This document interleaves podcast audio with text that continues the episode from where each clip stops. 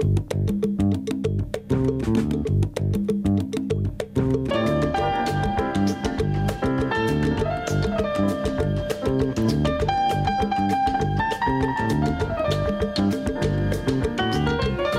bienvenidos una vez más a Canadá en las Américas Café, el programa que le ofrece el servicio en español de Radio Canadá cada semana, con estas preciosas imágenes que estamos viendo de distintos puntos de Canadá, Montreal, Toronto, el oeste, las rocallosas, paisajes que yo conozco en parte, no todos, aunque hay, que hay gente que ha viajado mucho, como el señor Pablo Gómez Barrios, por ejemplo. No, pero estuvimos juntos en las rocallosas, Hemos estado justamente. juntos en las rocallosas, efectivamente, hace ya muchos años. Tenemos Mm. que darnos otro viaje. Yo lo más lejos que fui fue a Longueuil. No es Bueno, verdad, es qué mentiroso. No, de Canadá. ¿Por qué le mientes así de frente a nuestros Longueuil es la isla de Montreal, cruzó un puente, estamos en Longueuil, por eso. No es sí, verdad, No le crean, mentira. Les damos la bienvenida a todos ustedes a través de los diversos canales de comunicación que tenemos, ya los conocen. Por un lado, nuestro sitio en internet www.rcinet.ca, nuestro canal de YouTube, que es cada semana más consultado por, nuestros, por nuestro público, nuestros, ya no podemos decir oyentes, ¿qué decimos? Escuchabedores. Escuchadores, escuchavidentes, no sé. YouTube- Escuchavidentes. Youtubers y todo. YouTube, la aplicación que ya también pueden consultar y que mucha gente ya ha bajado y está consultando semana a semana a través de los diversos dispositivos móviles como los teléfonos, las, las, las tabletas. Tabletas. como las que tenemos aquí, para que nos puedan seguir las 24 horas del día donde ustedes se encuentren con todo el material del que disponen en nuestro sitio de internet, que es muchísimo. Reportajes, entrevistas,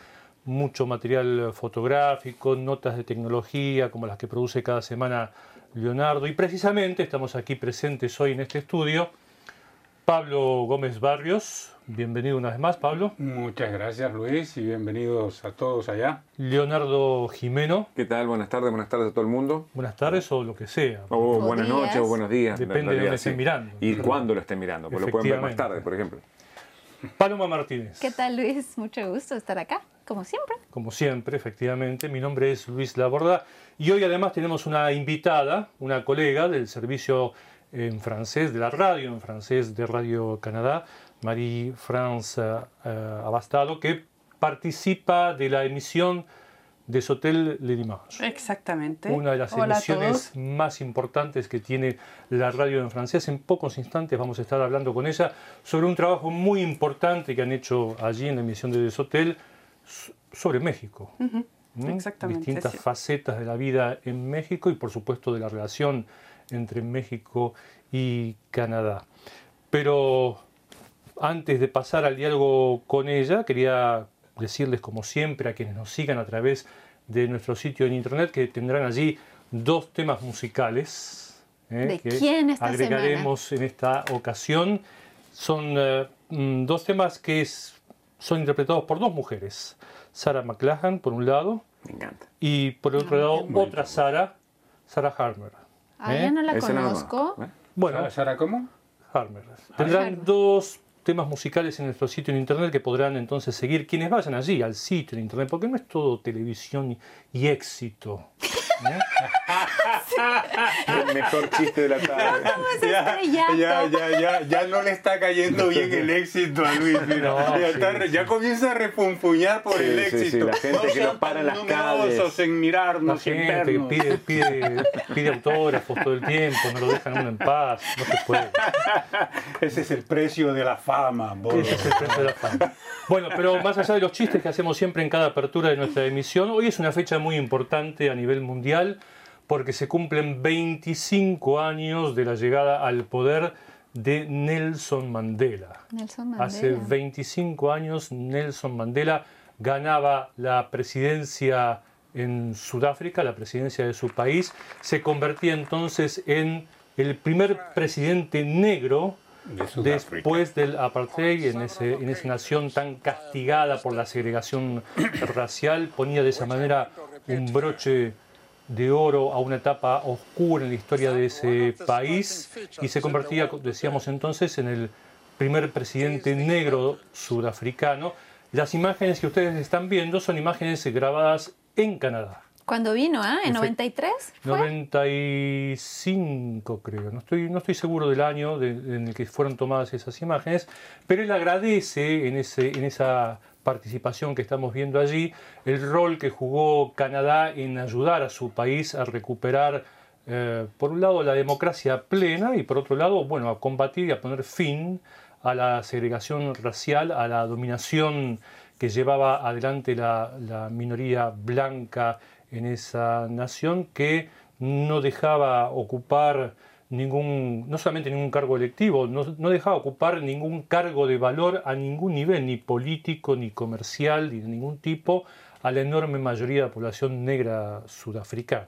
Sí, aparte fue después de muchos años de, de- de- encarcelamiento. Encarcelamiento. Casi, casi el Exactamente. mismo- 26 años. 27 estuvo. años. 27 años. en la 27 años y su liberación, ah, cabe señalar aquí, que fue el fruto de una campaña internacional. En todo el mundo se decía liberen a Mandela, liberen a Mandela. Y Canadá efectivamente jugó un rol importante en ese proceso porque fue uno de los líderes de esa campaña internacional también. De allí que se hizo presente aquí, agradeció en ese discurso que estamos viendo al, al pueblo canadiense y al gobierno canadiense de ese momento el rol jugado por ambos para ayudar a que Sudáfrica pudiese dar vuelta a la página y poner fin entonces a la segregación racial. Nelson Mandela, que se convirtió entonces en presidente, en el primer presidente negro sudafricano, el 10 de mayo de 1995. Y un poco triste dentro de esta historia es que, bueno, estaba em, leyendo algo a ese respecto últimamente, donde decían que eh, hay que decir que hay todavía muchos problemas en Sudáfrica y em, se decía que aún las tierras pertenecen a los blancos Sí. en Sudáfrica. Así de que esa revolución que hubo finalmente pues eh, fue eh, un fuego de paja, como dicen en francés, porque 27 años más tarde los sudafricanos siguen todavía sufriendo de segregación, sí, entre ellos mismos además. Sí, sí, en la actualidad la ¿Ah? situación política y social en Sudáfrica dista de ser la mejor. De todas maneras, digamos que se ha avanzado bastante respecto de lo que era ese país hace unas décadas atrás. Y el hecho de que Nelson Mandela fuese primero liberado, luego de haber pasado décadas confinado, y luego pudiese encarar una carrera política llegando a ser presidente de su país, Ya hablaba habla mucho. de un cambio. sí, claro.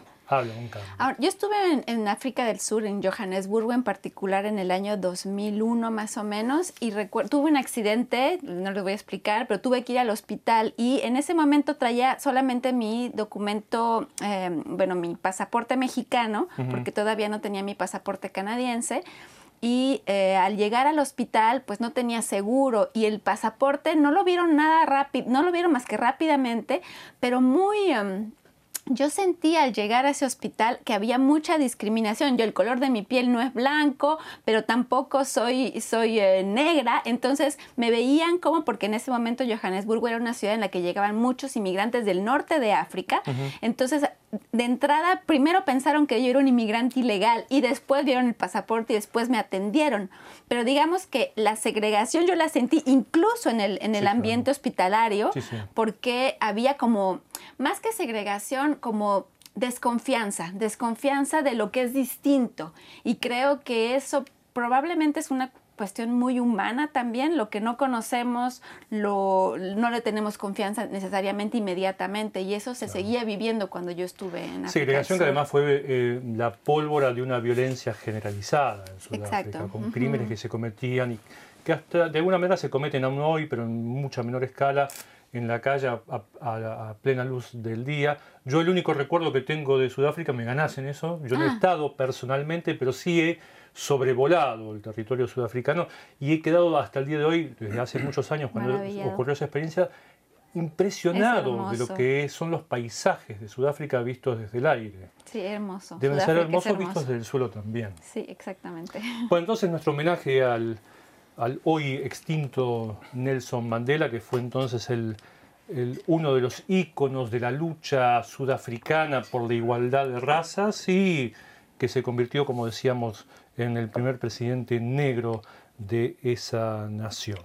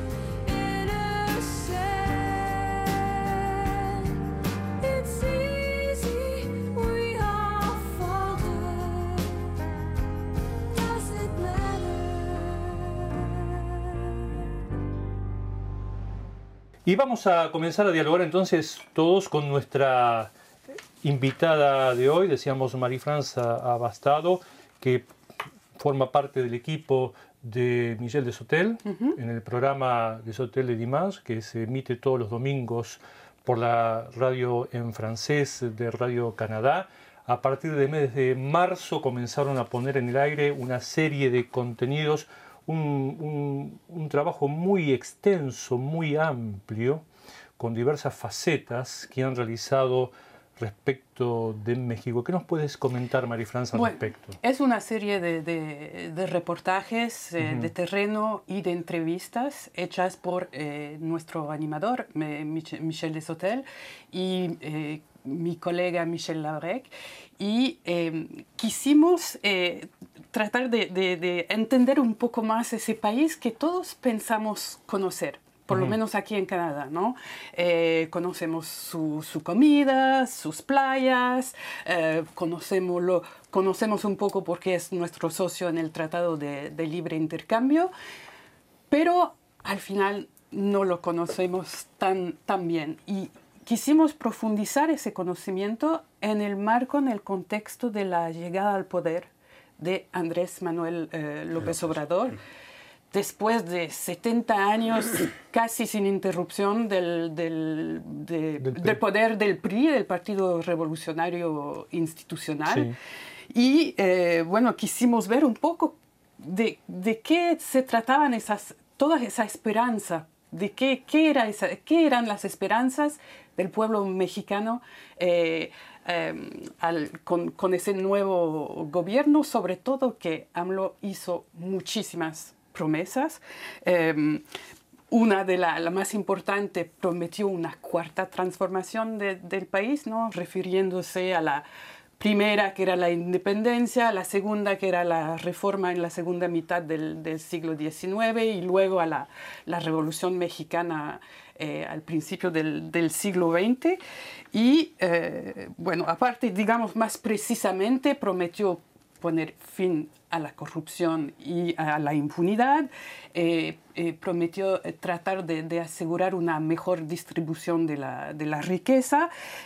por ejemplo, como gesto simbólico, cuando llegó al poder, cortó, bajó los salarios de todos los altos funcionarios. ¿no? Algo que no debió gustar mucho. no, por supuesto por supuesto que, que, hubo mucho descontento con, con, esa política, con esa medida. también prometió mejorar la, la seguridad, una promesa muy importante sabiendo que en 2018 fue el récord de eh, homicidios en, en México, 30.000 homicidios en 2018 y por fin eh, eh, prometió promover el desarrollo económico a través de megaproyectos. Ahora, antes de entrar en detalle en el, en el, material, que como decíamos es muy diverso, muy amplio, nos mandaste el vínculo hacia la página de internet donde se encuentra todo el material y es realmente muchísimo lo que hay para ver. Ahí lo estaba mostrando nuestro técnico y amigo Pierre Dutil. Eh, ¿Cómo, ¿Cómo, hicieron para.? Me gustaría que antes de meternos en el tema en sí mismo nos contaras un poco cómo hicieron el trabajo, de hecho. ¿Cómo hicieron para producir tanto material? ¿Cómo hicieron para producir tantas entrevistas, tanto material fotográfico? ¿Cómo definieron el recorte y cómo se organizaron para llevar adelante todo ese trabajo? Mira, hay que ser loco un poco para hacer, para hacer eso. Pero decirte cómo todo se construyó es un poco difícil porque, bueno, partimos de, de, lo que leemos, de nuestros intereses personales adentro de, del equipo eh, y poco a poco se va formando una especie de corpus de, de, los reportajes que queremos hacer, de las entrevistas que queremos hacer y luego hay que ver lo que se puede hacer porque eh, hay que llamar y ver qué se, qué se puede concretar e, exactamente.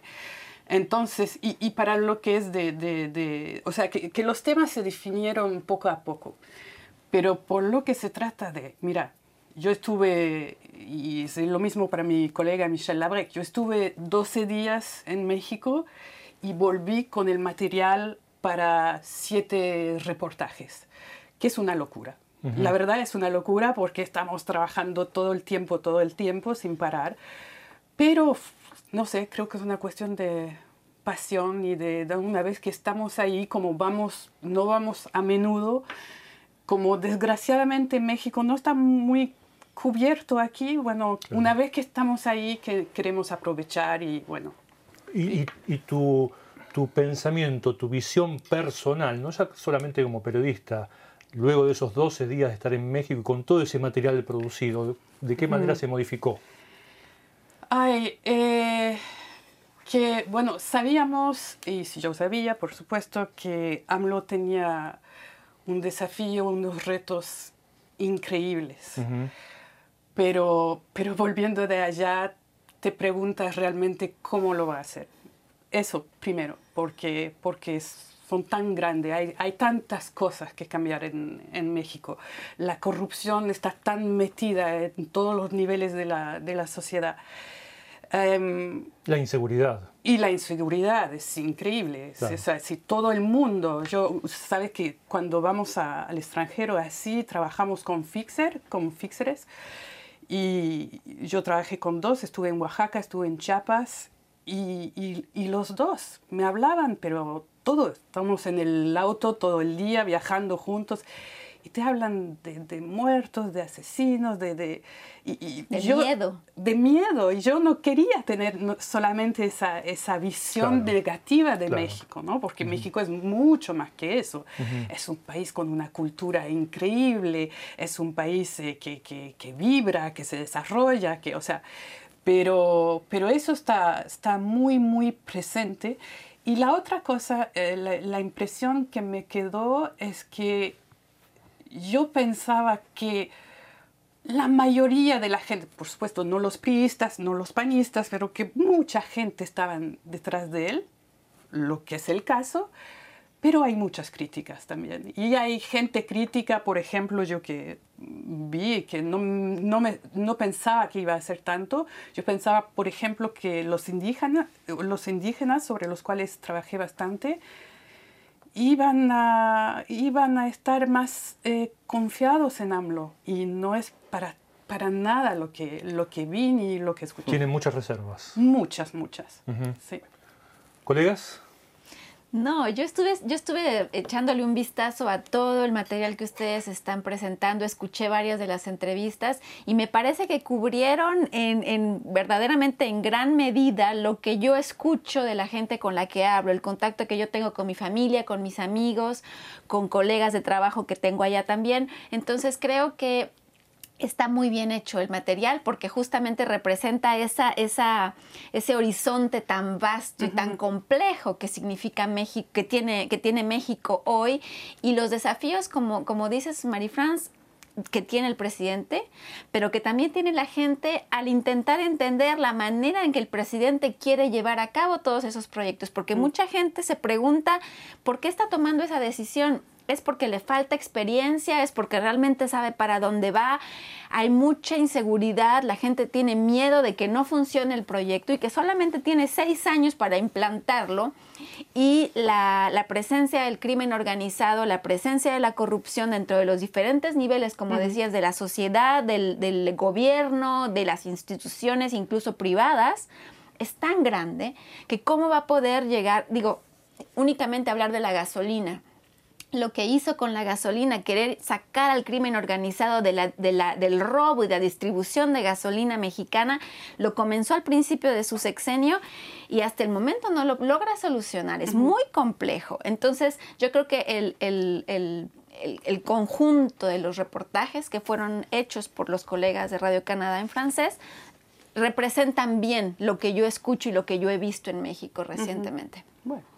Sí, y hay la parte cultural también que está cubierta, que me pareció muy interesante sí, muy también descubrir. Estuve también como Paloma echándole un vistazo a los reportajes que ustedes hicieron para ver qué habían cubierto Pero hay y, que, Pablo, y escuchar hay que, algo. Sí, hay, hay que, que ir a escucharlo. Sí, sí, que somos antes por supuesto hacemos artículos en el web, pero somos antes de todo reporteros de radio sí, y exacto. trabajamos tanto en hacer vivir ¿no? sí, los lugares el con el sonido y uh -huh. todo por eso siempre digo, sí, ok, si no tienes tiempo puedes leer, pero por favor, trabajamos escuchen, ¿no? Porque se trabaja mucho, o sea, nosotros sabemos lo que es también hacer reportajes y todo el trabajo que nos lleva y efectivamente escuchar los, eh, los reportajes nos da otra visión de, de, lo que se está haciendo, ¿no? Y el, punto de los indígenas, estos, estos grupos rock indígenas, ¿no? Que cantan en sus lenguas,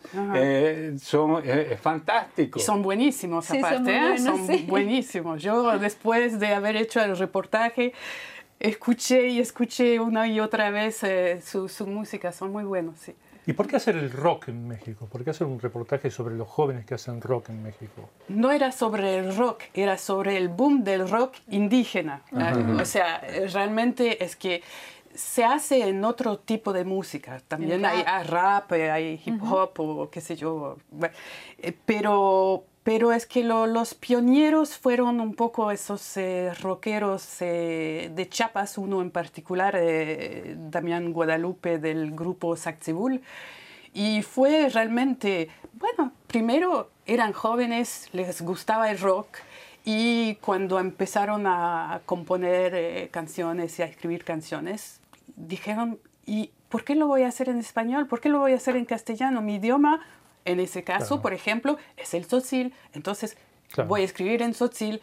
Eh, no fue tan bien recibido al principio, ¿ah? ni, de, ni de los mexicanos no indígenas, ni siquiera de, de los indígenas de, de, los pueblos que decían, ¿qué es eso? Y están vendiendo nuestra cultura y están tratando de... Pero con el tiempo hicieron su, su camino y sí. Uno de los ejes que abordaron es el tema de la inmigración, que es un tema complicado de por sí, que ha sido página, primera página de la mayoría de los medios impresos y ha cubierto horas y horas de la radio y la televisión de todo el mundo, sobre todo a partir de los roces que se han producido por el tema inmigratorio entre, básicamente entre México y Estados Unidos. ¿Qué nos puedes decir al respecto? Bueno, es que yo quería ver, eh, una de las promesas que hizo AMLO eh, durante la campaña electoral. Fue decir, eh, vamos a dejar de, tratar eh, los migrantes tan mal como lo, hemos hecho hasta, hasta ese momento. Vamos a, tratar no de deportarlos, y de, pero vamos a tratar de protegerlos. ¿no? Porque se sabe que hay, eh, digamos... Em, sí, los abusos son... Los abusos son increíbles, el, el, narcotráfico y, las bandas criminales, eh, bueno, hacen mucho trata de... La trata de personas. De personas, etc. Y prometió eso, pero en la realidad... Eh, yo, estuve en, yo estuve en la frontera sur en Tapachula, en, que es una ciudad fronteriza en Chiapas, para ver que sí, hay buenas intenciones, pero, pero no hay los medios. Eh, eh, por ejemplo, en el reportaje hablo de, de eso, ¿no? dicen que van a, a dar eh, los títulos de, que, que, van a otorgar más títulos de refugiados. Pero cuando vas ahí, te das cuenta que, que, bueno, hay filas, hay gente que duermen enfrente del, eh, no me acuerdo cómo se llama el instituto de... Comar, creo que. Eh, Comar, la Comar, Comisión de Ayuda a Refugiados. Exacto. ¿ah? Y hay gente que duerme ahí días, días para, para, tener eso y la verdad es que esos mismos organismos no solo no tienen el personal para atender eh, esos, esos migrantes, pero además hay hay mucha corrupción. Hay que cambiar las cosas, hay que cambiar las mentalidades de, la gente de la Comar, de la gente del otro Instituto Nacional de, Migración. Hay tanto que hacer, hay tanto que hacer. Y, no, y, además, entre las buenas intenciones que puede tener... Eh, el Ejecutivo. Eh, eh, sí. Y las presiones de Estados Unidos. Claro hay un margen, o sea, no, no, no hay siempre coherencia entre el discurso y, Y lo que se puede hacer. y lo que se puede hacer. Bueno, ya sabemos que el camino que lleva al infierno está asfaltado de buenas intenciones. ¿no? Claro, Entonces- claro. En México como en otras partes, sí. Antes de continuar el diálogo con Marie-France, eh, quería saber si tenemos algunos mensajes que hayan llegado a través de nuestros sitios en internet. Sí, sí, tenemos aquí mensajes. y Samuel Sa- y Ismael Zamora dice saludos desde Salvatierra, Guanajuato, México, hoy celebrando el Día de la Madre. Hay un montón de países que celebran hoy el Día de la montón, Madre. yo no el pensaba que era solo México. No, no, no, no, hay un montón. Eh, Gilberto Martínez, saludos desde Nicaragua. Manuel Escamilla, saludos desde Campeche, México. César Rodríguez Charri, saludos desde Colombia. Y Miriam Alarcón, hola desde Argentina. Son las personas que están en este momento conectadas con nosotros en nuestra red social viendo en directo este programa. Bueno, los saludamos a todos ellos y les agradecemos como siempre estar siguiéndonos y acompañándonos en cada emisión que hacemos aquí cada viernes desde este estudio que es todavía relativamente flamante. Flamante, Sí, flamante. sí. Flamante para nosotros. Para nosotros, Nosotros sí. somos los flamantes. o los flameados, como que. Como quieras. Quería decirlo, Exacto. sí, sí. Marie-France, rescataste cuando comenzamos a hablar del tema de la cultura y de que México tiene una vasta y muy extensa Sí. y muy antigua, pero al mismo tiempo renovada también cultura que se va regenerando continuamente. ¿Qué, qué podés decir de lo que hicieron ustedes respecto de ese eje? Bueno, estoy, estoy eh, mirando mi- mis hojas porque son, son temas sobre los cuales eh, trabajaron, trabajaron mis, eh, mis colegas, pero una cosa muy interesante es una entrevista que hizo Michel Desotel con el politólogo Ricardo eh, Rafael, que habla de cultura como, como un poco un reflejo ¿no? de las desigualdades de, de- de la sociedad eh, mexicana, pero también nos habla de, las- de la increíble riqueza de esa, de esa cultura milenaria y de la efervescencia cultural increíble que hay en, que hay en México, en todos los, eh, los áreas, ¿no? de, de- de- de pintura, de música, de teatro, de, literatura. Eh, y le habló, eso me parecía interesante porque era un fenómeno que yo no, no, no había medido, de la influencia increíble que tiene todo ese... mm, eh, todo es- eh, ese tránsito fronterizo, pero ahora hablo de la frontera del norte, ¿no? Esa- ese, ese tránsito que hay entre mexicanos que van a Estados Unidos, que regresan y todo eso, como eso marca, ha marcado muchísimo la, la cultura de, de- de esos últimos años. Y por otra parte, también hay Michel Labrec que hizo un reportaje sobre la Ciudad de México, ¿no? Una ciudad tan, tan vibrante, tan donde, bueno, se el puede... acceso a la cultura es increíble Ah, es en la Ciudad de increíble. México. Es facilísimo Sí. acceder a la cultura. Sí, hay sí. todo, hay de todo y es casi gratis. Sí, eso lo iba a decir. sí. y, y lo hace, hace un recorrido con, con gente que vive en, en México, eh, con gente eh, que, que también con extranjeros que adoptaron la ciudad y que, que hablan de por qué. O sea, hay gente, por ejemplo, que llegaron ahí para seis meses y que están todavía después de 17 años y que hablan de ese amor ¿no? que tienen para... Conozco uno que le pasó eso. Sí, Fue- pero aquí no. No, pero fue a Argentina Ah. y después viajó para aquí, se quedaba algunos meses y aquí está.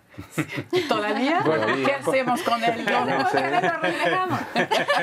Mándenme, No, si yo ¿qué les, se los pido cada vez que, que, que, que lo Sobre veo. todo en- Mándenme para el sur, sobre, todo en invierno. No, no, aquí te queremos, aquí te queremos. Y por supuesto, Marie-France, uno de los temas que hay que abordar, aunque sea someramente, porque no sé si es específicamente lo que tú trabajaste, es la relación que existe entre México y Canadá, que se ha visto también modificada y fuertemente en los últimos tiempos. Ese tema también está dentro del dossier. Sí, sí. Eh, sobre ese tema hay un reportaje de mi colega Michel Labrec. Él fue a Querétaro. Es muy interesante porque Querétaro se volvió un polo, no sé si se dice eso en español, Industrial.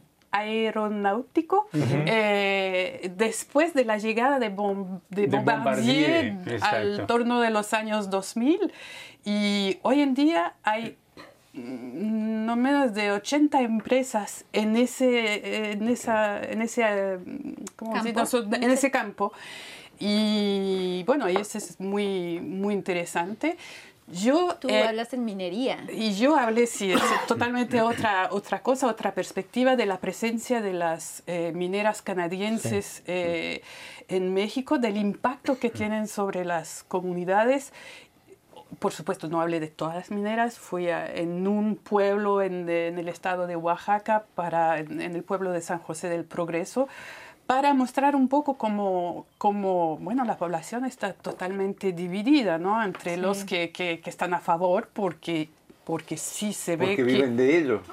Claro, y también porque se ve que, que el, el, pueblo vive de eso. O sea, es que el pueblo... Es más dinero. Es más dinero. Entras en el pueblo y, las calles son pavimentadas y estás en el estado el más... Uno de los más pobres de México, ¿no? Y hay una iglesia inmensa que se está construyendo, hay un mercado así rutilante, de, no sé si se dice en castellano, De, de, de, colores, en fin se ve, pero también hubo tensiones, hubo violencia, eh, hay tiroteos en la noche porque tratan de intimidar a la gente que, que, que, que no, está, que no está a favor, en, fin. Así que sí, tocamos ese tema también. Que, y, y, lo que es interesante es que no creo que, no creo que cambie mucho las cosas eh, durante el, eh, mandato de, de AMLO, porque Ahora mismo, a principios de marzo, hubo en Toronto un Mexico Mining Day, que era un día para eh, atraer, eh, México venía a hacer ese Mexico Mining Day aquí en Toronto para atraer inversiones eh, mineras. O sea que la minería sigue siendo así un, un sector de la economía sobre la cual cuentan mucho, ¿no? Sí, igual es complicado porque ese tipo de cosas vienen hace muchísimos años y en un mandato o dos mandatos quizás el, tiempo no da para corregir toda una historia.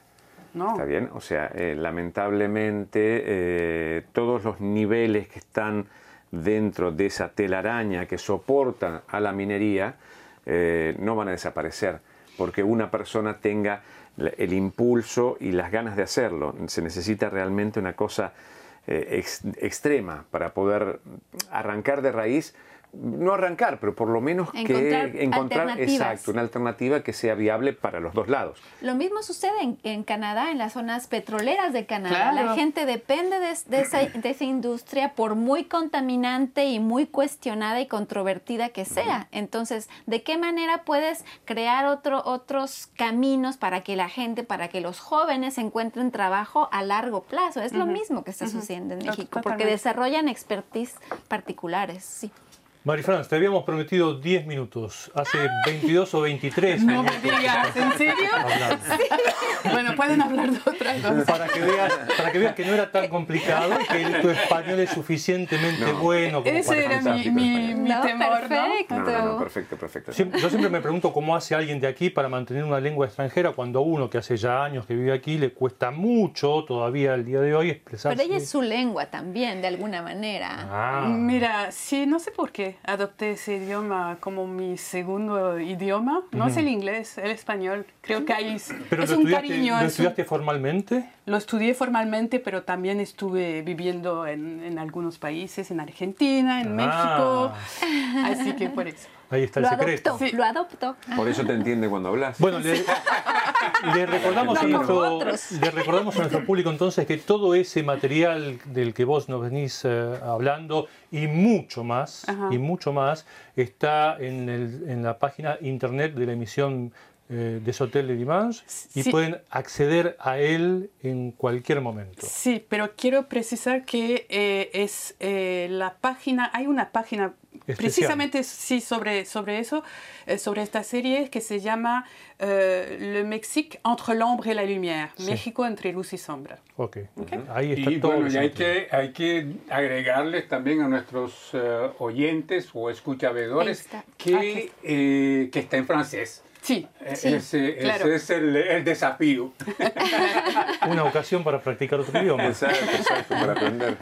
Mari muchísimas gracias por haber estado presente aquí. Bienvenida y las puertas están abiertas para cuando gustes nuevamente. Fue un placer. El Radio. Canadá es enorme y no muchas veces solemos hacer este, este acercamiento entre un sector y otro de, de- de Radio Canadá. Sí, deberíamos hacerlo etcétera. más a menudo. Así que bueno, bienvenida y para Gracias. cuando gustes las puertas están abiertas. Si quieres, por supuesto, puedes permanecer aquí. Y no te estamos. No te echando. vayas, ah, no te que estamos yo también me voy a quedar. Me voy a quedar. Nos quedan 10 minutos de programa nada más. Vamos a leer algunos mensajes de nuestros oyentes porque a veces nos olvidamos de dar respuesta a los Sí. muchísimos mensajes que nos llegan antes de presentar nuestros temas de la semana. ¿Quién quiere comenzar a leer alguno de los Yo tengo aquí uno preparado. Primer ministro de Alberta quiere 40.000 inmigrantes que deseen establecerse en zonas rurales. Y Luis Garay nos escribe un mensaje y dice, ¿qué requisitos tengo que tener para poder aplicar y poder ir a Canadá? ¿Cuál sería el procedimiento? ¿Y qué piden para ese proceso? Muchas gracias. Habría que entrar al, al sitio de la provincia de Alberta para ver efectivamente cuáles son los requisitos para este tipo de, de procesos. Paloma. Y sobre el tema médico canadiense dice que la diabetes tipo 2 es curable. Mari dice, y respecto a la neuropatía, a las neuropatías diabéticas, creo que hace una pregunta, desaparecen si se registra normalización de funcionamiento del páncreas.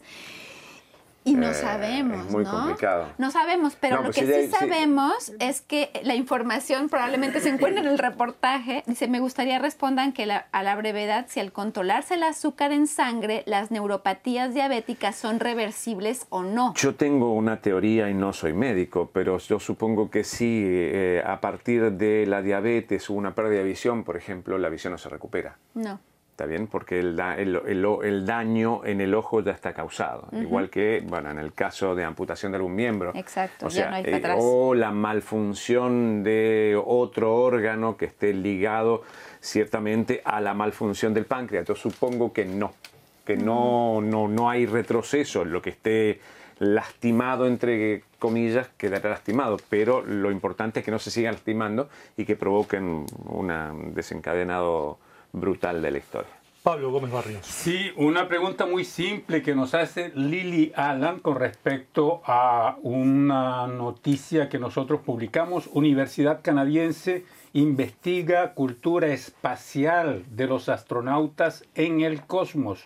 Ella se pregunta, ¿y cuál es la definición de cultura espacial? Yo también me la pregunto. Debe estar en, la- en el reportaje. Entonces, por el Hablar momento cultura espacial, sí, sí. Por el momento no tenemos la respuesta, pero eh, efectivamente, ¿en qué consiste la cultura espacial? Sabemos que, bueno, si podemos llamar eso cultura espacial, hay un astronauta quebequense que se encuentra en este momento en la Estación Ah, ¿lo Espacial? Internacional. ¿Hablará español? Pero más allá de eso, pues poco, ¿no? Bueno, antes de darle el paso a, a Paloma para que nos presente eh, el tema Sí, que mi- mi uno tema. de los Ah, temas que trabajó durante esta tema. semana, quiero agradecerle a Rafael Reyes Plaza sendas eh, cartas que nos hizo llegar a través del correo postal. Postal, Eh, sí, sí, extraordinario. Y adivinen de dónde viene. De Cuba. Cuba. Exactamente. Eso, de Cuba. Nos escribe de Santiago de. Cuba. Queremos agradecerle a él las dos eh, cartas que nos ha hecho llegar, que atesoramos entre los diversos mensajes que recibimos cotidianamente de todos nuestros oyentes, de todo nuestro público en general, mejor dicho. Paloma, de todos los temas que trabajaste esta semana, ¿cuál es el que privilegias, el que le recomendás al público para que acceda primero? El caso, la historia de Louis Malté, que es el primer partero de la provincia de Quebec. El primer Ah, hombre que hace partería, que practica la partería en Quebec es Louis Malté y hay un documental que se llamó, que se llama aún todavía, Un hombre partera. Y, lo- Ajá. y así se dice porque en francés hay que decirlo, las personas que practican la partería, hombres o mujeres, se llaman sage-femme. Y sage-femme ya tiene incluida la palabra femme, Mujer. que es mujer. Entonces, la traducción literal del, del título del reportaje es el hombre partera. Ajá. Pero es un partero. No es pantera, es partera. Partero, sí, es un partero. Y eso, bueno, está explicado ahí en el material, porque hasta ahora eran siempre mujeres las que accedían Y a hay esa un actividad. videíto que, que- que puse ahí porque justamente explica la historia de este hombre y explica un poco el documental como tal.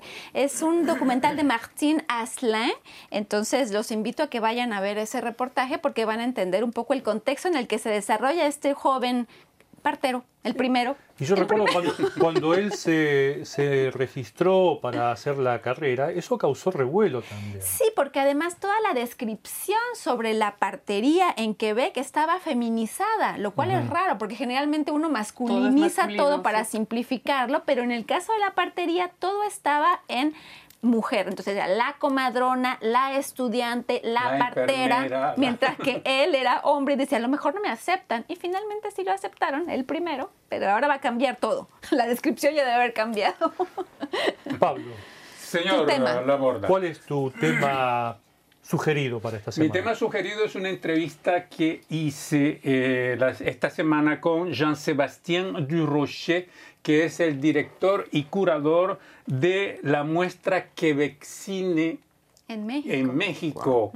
Entonces se está llevando a cabo, termina el 12 de mayo, que comenzó el 2 y termina el 12 de mayo, esta muestra de cine, que este año, esta quinta muestra, está dedicada a, de una parte, a los 80 años, a la celebración de los 80 años de, la, oficina. de la oficina, de la Oficina Nacional de, de, Películas de Canadá, la ONF, y por, otro, por otra parte se le dedica al, al cine de animación. Entonces, de hecho, el nombre es de eh, McLaren, es un homenaje también, entre otros, a McLaren, a Norman McLaren, que es uno de los pioneros del cine de animación aquí en, en Canadá y en Quebec en particular, de, de, McLaren al 3D. Entonces, hay 71 películas que se presentan en el marco de este festival todas películas de animación. En la Ciudad de México. En la Ciudad de México, en la Cineteca Nacional de México. Entonces, eh, se, y se presentan,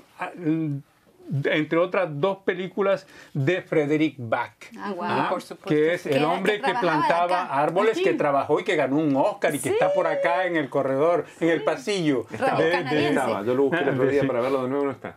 Ah, bueno, entonces, y Crack, dos películas de Frederick Bach. Entonces, pues eh, es una entrevista interesante que podemos escuchar en nuestro sitio rcinet.ca. Sí, señor.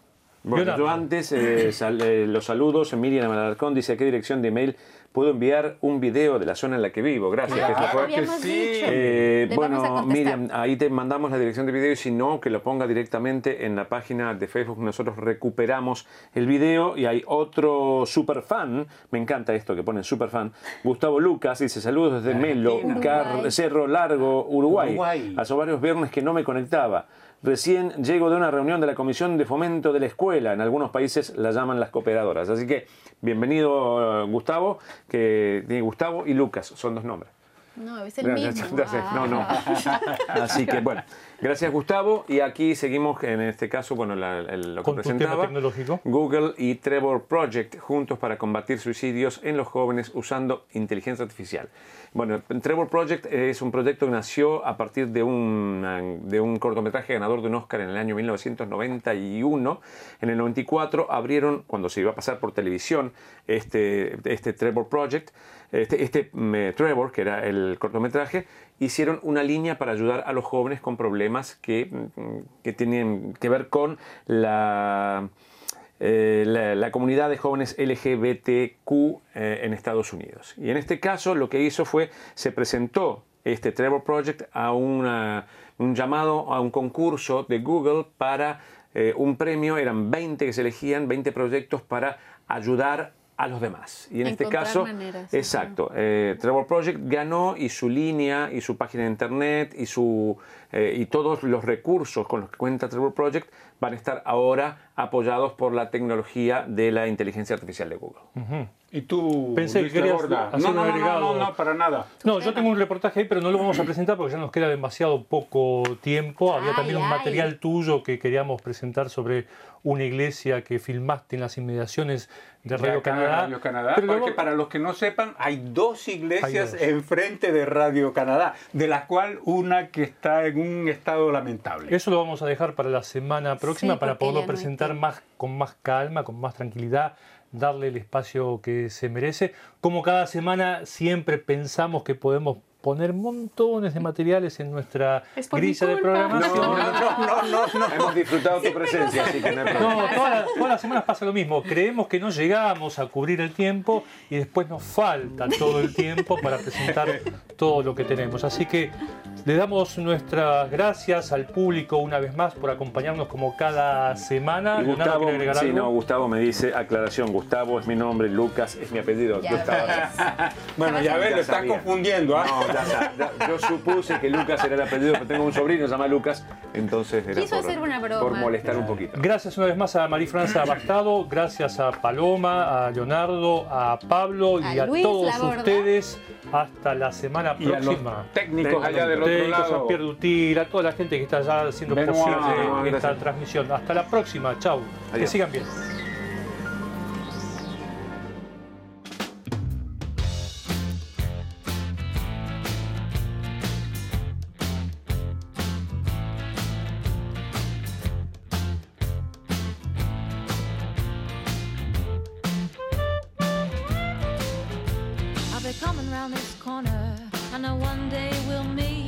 I look in your eyes and I look up the street and I'll cover my heart so you can't see it beat. And I'll struggle